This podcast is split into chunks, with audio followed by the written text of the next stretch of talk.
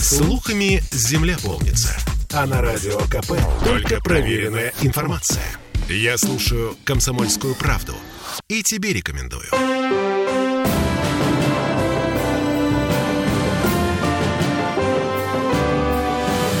Нулевое чтение. А у нас снова триллион. Доход бюджета Петербурга за 2023 год превысили вот ту самую отметку, о которой несколько лет назад мечтал губернатор. В связи с этим мы поздравляем вас всех. И, в частности, Дениса Четвербока, главу бюджетно-финансового комитета законодательного собрания. Денис, здравствуйте. Здравствуйте. Вот приятно, что мы начинаем сегодняшний эфир с таких э, новостей. Действительно, э, за прошедшие 11 месяцев 94% от э, плана по доходам исполнено. Достигнут показатель в 1 триллион рублей рублей, это значит, что триллион у нас уже кармане. Я напомню, что на следующий год у нас запланировано уже даже больше триллиона, 1 триллион, э, если память нет, 194 миллиарда рублей с хвостиком, э, которые мы планируем э, получить в доход городской казны. А это значит, что город однозначно исполнит все социальные обязательства, а также мы сможем больше заложить на так называемый бюджет развития, который в общей совокупной совокупности бюджета вот в текущем году составляет четверть. И здесь не только речь идет о социальных объектах, о которых мы очень много говорим в этой студии, но и о развитии транспортной инфраструктуры, поскольку, я напомню, был период, когда мы секвестировали, да, в ковидные времена секвестировали транспортные расходы, связанные с развитием транспортной инфраструктуры. Сейчас, э, наоборот, город наверстывает вот э, те э, свернутые траты. И, на мой взгляд, чем больше мы будем собирать в казну, тем больше, во-первых, мы будем э, тратить в интересах города, чем меньше будет наш дефицит, а в первую очередь дополнительные доходы, они идут на покрытие дефицита бюджета, и он корректировкой текущего года также существенно снижен. И я согласен с той практикой, с той логикой, которую уже на протяжении нескольких лет проводит э, финансовый блок правительства города, это лучше перестраховаться и заложить больше дефицит, чем э, быть э, необоснованно оптимистичными чрезмерно и закладывать больше доходов, чем мы по факту соберем. У нас здесь не только деньги, не только повод для того, чтобы открыть там какое-нибудь шампанское, значит, пипедастрами поразмахивать. Ольга Маркина здесь еще, ну, да, которая иде- идиосинкразия на слово триллион в бюджете. Главное, чтобы хватало. А триллион это не триллион. Ну, Главное, не чтобы будет хватало. Никогда, даже если будет там 3 триллиона, mm-hmm. поскольку мы с вами тоже эти цифры приводили уже, только в, на следующий год э, при триллионном бюджете там совокупный объем э, тех потребностей, которые нам нужны, дополнительные, да, составляет порядка 400 миллиардов. А, я напомню, это хотелки, хотелки комитетов. Ну, то есть те деньги, Я бы не назвал которые... это хотелками комитетов, я бы скорее назвал это нуждами города. Просто комитеты аккумулируют в себе вот эти дополнительные потребности.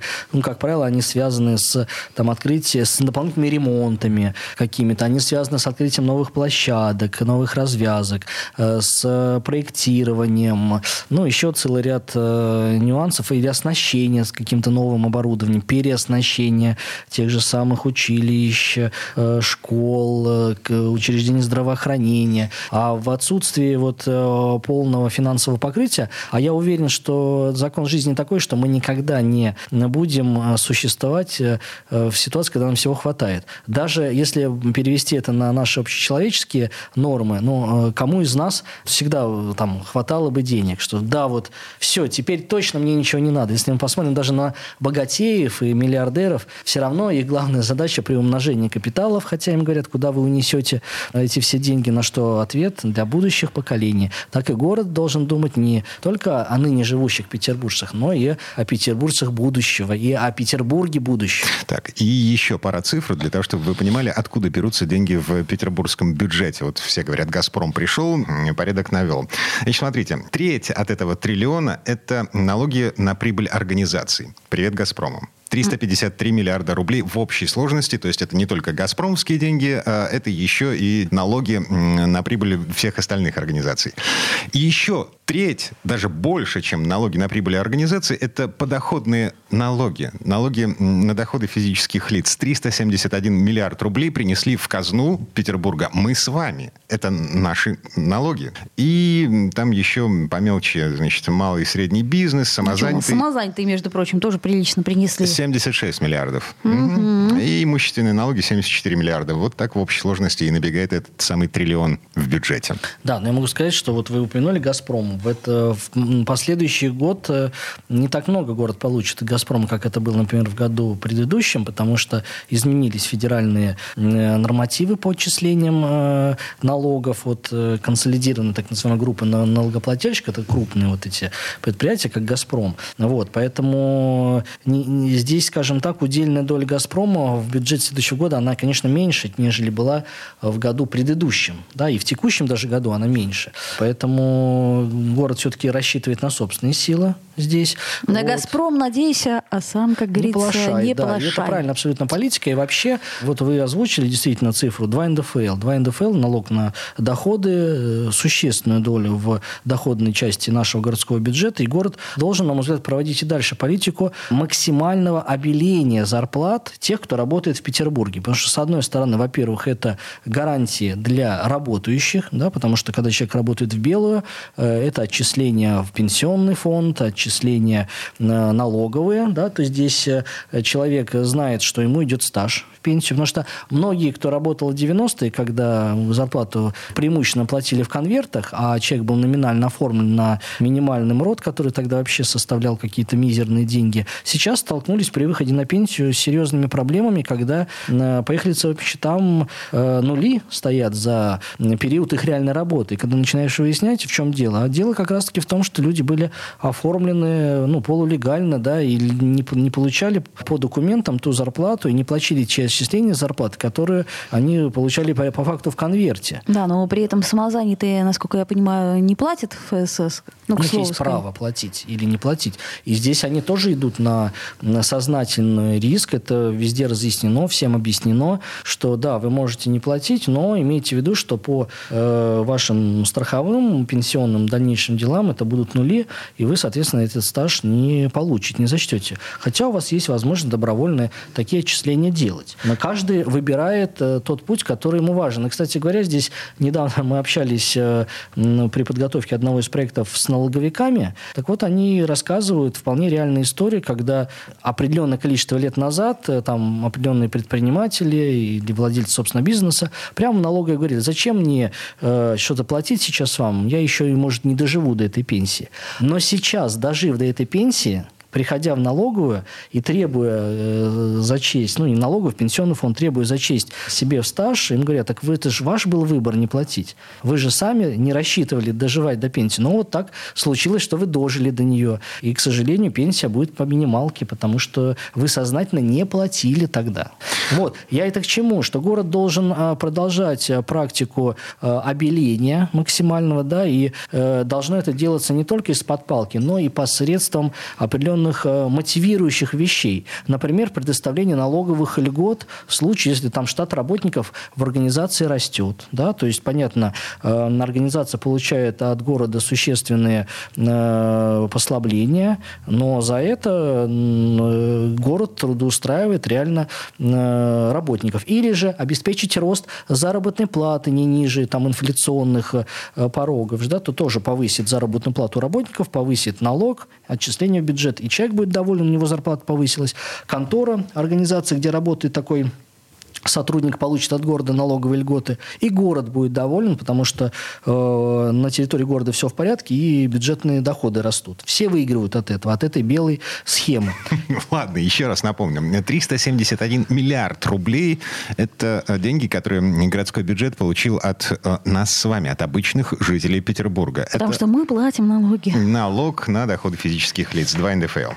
Так, минута до конца этой четверти часа. Успеваем, по крайней мере, начать начать обсуждать еще одну тему из повестки заседания бюджетно-финансового комитета законодательного собрания. Значит, э, слушали информацию от Комитета по информатизации и связи о целесообразности и преимуществах аренды камер видеонаблюдения и камер видеофиксации по сравнению с их закупкой. Звучит сложно. Э, на всякий случай напомню, Петербург вообще уникальное место на карте России. Это, по-моему, единственный город, в котором камеры, э, которые фиксируют нарушение правил дорожного движения, они не на аутсорсе, они не в частных руках находятся. Ими занимается государство, и, соответственно, нет того гигантского жалоба на то, что э, эти камеры э, ставят только для сбора денег, а не для обеспечения безопасности дорожного движения. И вот у меня есть подозрение, что на заседании бюджетно-финансового комитета Эм, вы, заслушивая информацию об инф... Комитете по информатизации связи, вы делали какой-то первый шаг в сторону искоренения. Ну, вы не собираетесь отдавать камеры на аутсорс? Камеры, ну, вот, во-первых, у города, си... у города и сейчас не все камеры. Да, это очень дорогое удовольствие. Я поясню, почему, в принципе, мы эту информацию заслушивали. Э, в рамках нулевых чтений, когда мы формировали еще только такой предварительный проект бюджета, это август текущего года, мы рассматривали, я напомню, бюджет в разрезе будущий бюджет в разрезе государственных программ. У нас там есть э, в ведении Комитета по информатизации и связи тоже специальная программа, которая касается вот, установления, обслуживания вот этих камер «Безопасный город», фотофиксации нарушений. Ну вот. Так э, возникли вопросы, связанные с тем, а что же выгоднее? Городу самостоятельно устанавливать и обслуживать эти камеры? Или же брать их, э, ну, скажем так, в аренду? Такая практика тоже есть сейчас в Петербурге. Вот ответ на этот вопрос давайте послушаем в начале следующей четверти часа. Прямо сейчас прерываемся на рекламу.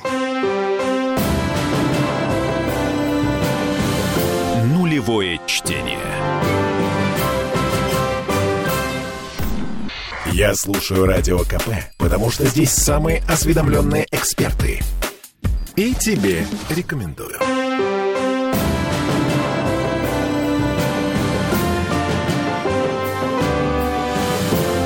Живое чтение.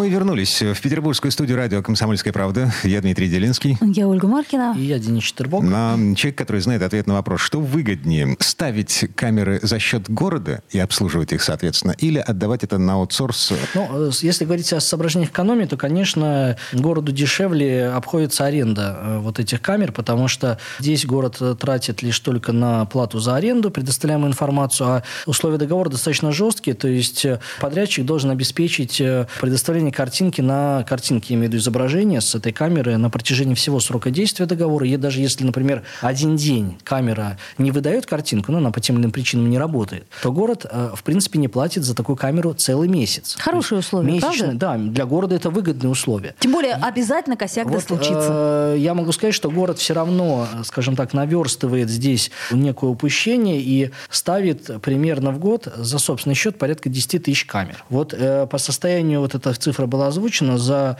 этот год уже установлено 12 816 камер. 12... Это система «Безопасный город». «Безопасный город», там фотофиксация, угу. э, ну, в целом, да, вот эти камеры. Э, соответственно, что за этим следует? Мало установить камеру. Необходимо ее обслуживать. И погодные условия, какие-то техногенные аварии или что-то бывает. Необходимо увеличивать штат сотрудников, которые все это обслуживают. Поэтому городу самостоятельно это все не потянуть, иначе ну, надо настолько штаты расширить и настолько увеличить финансирование этой программы, что пришлось бы отбирать деньги от каких-то других более важных Так а разница в цене, она ну, какого порядка? Аутсорс а, или она, она, она разная, но факт в том, что в зависимости там, от типа камеры, от ее функционала, но факт в том, что аренда, она дешевле в целом, да, того, что вы будете обслуживать. Это то же самое, давайте так, вот каршеринг, например, да. Вы когда являете, или вы являетесь владельцем собственного авто. Если вы владелец собственного авто, вам надо страховку, ТО, если что-то случится, ремонт самостоятельно оплачивать, да? Не дай бог кража, это тоже на вас все риски ложатся. Если вы арендуете, вы платите, да, определенную таксу, и все, пожалуйста. Ну, если мы посчитаем, сколько обойдется каршеринг в год и сколько обойдется обслуживание собственного автомобиля, я боюсь, что это все будут цифры соизмеримые. от того, сколько ты проезжаешь на этой машине. И давайте уже, коллеги, говорить так, стоимость, нынешняя стоимость машин А ну, она, если покупать, то да. Она, конечно, это разовое вложение очень серьезное. Поэтому разово вот взять, вытащить и там вложиться в 100 тысяч камер у города, угу. наверное, это весь годовой бюджет уйдет на это. Таких возможностей нет. А безопасность надо обеспечивать здесь и сейчас. Нет времени ждать еще 10 лет, когда в каком-то темном углу или темной подворотне в очередной раз кого-то ограбят, изнасилуют, не дай бог, или убьют. Надо сейчас поставить камеру и упредить на все последующие 10 лет вот эту ситуацию. Здесь точно такая же логика. А, еще пара цифр для наглядности. Штрафы а, в полнейшейся внушительной статье от доходов в бюджет Петербурга в 2023 году а, заложено 10 тысяч, о господи, 10 миллиардов рублей это 19% всех неналоговых поступлений в бюджет. А план на ближайшие три года 33,5 миллиарда или примерно 22% от всех неналоговых поступлений. 10 миллиардов в год. Ну, примерно так получается. На систему «Безопасный город» Петербург в этом году потратил 7 миллиардов. Я понимаю, что система «Безопасный город» — это немножко другое, но вот это не гаишные штрафы, не штрафы с дорожных камер. Но, тем не менее, вполне себе самоокупаемая система получается. Ну, если так грубо прикинуть туда, но не все измеряется в деньгах дорогие друзья. А вот если говорить о системе «Безопасный город», вот я сам ну, в своем районе поступает обращение, мы всегда выезжаем на место и смотрим, а для чего людям такая камера? Просто для какого-то предмета роскоши, когда можно понаблюдать за кем-то, или же это вынужденная необходимость с точки зрения безопасности. Так вот, в 99% случаев это, как правило, вынужденная мера с точки зрения безопасности. Это вы говорите о запросе на камеры? Конечно, о запросе, угу. о том, что эти камеры, вот сколько они жизни сберегли, сколько они сберегли нервов, там, здоровья. А кто может сделать запрос на такую камеру э, с просьбой, ну, чтобы ее ну, поставили? Например, вот э, это может быть э, там жильцы многоквартирного дома, вот из одной из последних. Ко мне обратились жильцы одного из домов, который находится вот, ну, в таком тупиковом как бы расположении. Да? У них темный угол, у них постоянно какие-то сборища, ограбления, ну, криминогенная такая ситуация. Они запросили возможность установить там камеру с тем, чтобы был порядок. Делается решение, общее собрание собственников, поскольку фасад дома – это общее имущество, они дают разрешение на установку камеры. Дальше следует обращение в администрацию района, там есть специальная комиссия, которая рассматривает подобного рода обращения, ну и принимает рекомендательное решение о включении этого адреса в установку в систему «Безопасный город». Дальше эта информация передается в Комитет по информации и связи, который ведет эту программу. Ну и, исходя из объема финансирования, очередности, устанавливают такую камеру. А как э, много времени проходит с момента обращения? Где-то это год занимает, где-то это гораздо быстрее. Все зависит от того, насколько быстро собственники собирают собрания, потому что угу. если это большой очень дом, то там проблематично. Если это дом, там хрущевка или точка на ну, какое-то несколько десятков квартир, то это гораздо быстрее все делается. А самостоятельно камеру мы поставить не имеем права? Ну, смотрите, ведь э, фактически самостоятельно может поставить дом по собственной инициативе. Управляющая компания, оплатить. Да, да управляющая один должна оплатить. Но эта штука не будет подключена к безопасности безопасному городу. Да, то есть эти все э, данные, информация, они будут храниться там, не знаю, в правлении или еще где-то. Здесь же, во-первых, обслуживание этой камеры – это обязанность государ... Э, города. Во-вторых, она подключена к общей системе, и в случае возникновения какой-то ситуации очень легко через эту систему отследить, не знаю, как там преступник там перемещался, или там обстоятельства дела там. Потому что камера же она все равно охватывает какой-то ограниченный э, на периметр. Вот. И, как правило, когда устанавливают какие-то обстоятельства, то там задействованы задействованы там, не одна, не две, а там целая система камер, которые подключены когда к одной системе, то гораздо проще вытащить всю нужную информацию. Ну и еще один момент. Вот я не знаю, как во всех остальных, более богатых, может быть, жилых комплексах. В моем жилом комплексе, например, система видеонаблюдения, она демонстративна. Она ничего не записывает. Просто картинка выдается Нет, ну, на экран. В безопасном городе совершенно да, да, да, немножко да, да. другая история. Угу. Вот. Но, опять же, повторюсь, даже бутафорская камера иногда, не подключенная к чему, это уже на какой-то определенный процент гарантия, ну, гарантия вашей безопасности. Вот иногда в лифтах, да, ты заходишь и не знаешь, настоящая это камера или нет. Где-то бутафория стоит, а где-то реально пишется все. Словом, больше камер хороших и разных? Подключенных, mm-hmm. я бы так сказал. Я рассказала разных. Ладно, и последний вопрос. Из повестки уже завтрашнего заседания законодательного собрания поправки в закон о материнском семейном капитале в Санкт-Петербурге. Вы снова расширяете способы потратить снова материнский расширяем, капитал. Снова эта история, ну, скажем так, которая получила определенную поддержку. То есть, э, ну, в ходе депутатских приемных ко мне такие люди обращались, как правило, мамы э, детей, которые, ну, троих детей, где третий уже, самый младший, уже подрастает, уже спокойно пошел в садик, и э, мама ощущает необходимость вернуться на работу, трудоустроиться, но в ряде случаев она, в принципе, не имеет образования, и такие случаи есть. Ну, учился человек в школе, и дальше девушка там никуда не пошла, забеременела, начала заниматься семьей, вот к этому моменту у нее уже три ребенка, понимает, что надо уже выходить на работу, а квалификации нет. Вот что она говорит, мне нужно получить образование. Денег в семье не хватает на все, почему бы не использовать средства нашего семейного капитала, поскольку на другие цели там ее тратить необходимости нет у нее. Вот. И, или ситуация, когда надо пройти переквалификацию. Ну, вот вы посидели дома, там, воспитали ребенка и поняли, что там не хотите заниматься, я не знаю, там, маркетингом, хотите заниматься дизайном. Или IT. Так, а да. Те организации, в которых можно пройти э, профессионально... Любые организации, которые имеют соответствующую лицензию.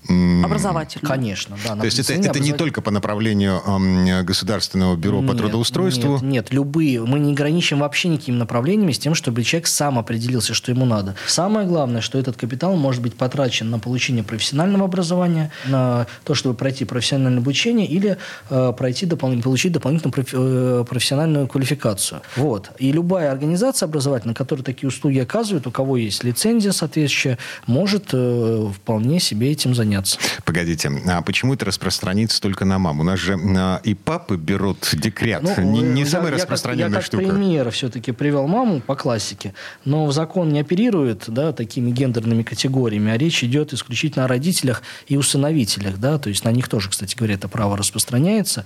Вот, поэтому если э, папа, мама Насчет усыновителей тут я бы э, уточнила. Разве у нас получают усыновители э, материнский капитал? Ну, у нас нет. Э, такая возможность предусмотрена, поэтому и для э, вот этой категории тоже усыновители отдельно прописываются. Угу. Вот, поэтому по закону, который мы предлагаем, да, право на получение родителями скобках усыновителями за счет средств материнского капитала. Mm. Дополнительная возможность, коллеги, тут э, ну, я сторонник того, что вообще максимально широко э, этот перечень был сформирован. Понятное дело, что он э, максимально широко не сформирован к нынешнему моменту, потому что ну, в избежании каких-то недоразумений, связанных с обналичиванием этого материнского капитала э, и ну, не получением того, ради чего он тратился, но в ситуации с образовательными услугами она, в принципе, не вызывает каких-то э, коррупциогенных таких вопросов, поскольку человек официально поступает,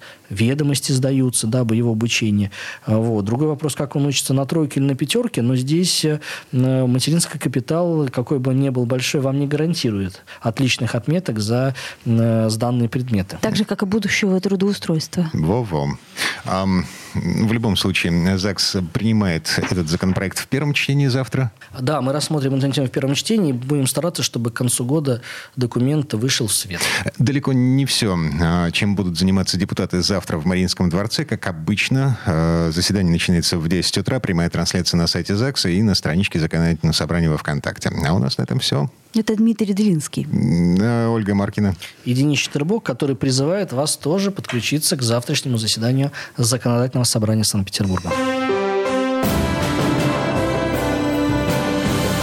Нулевое чтение.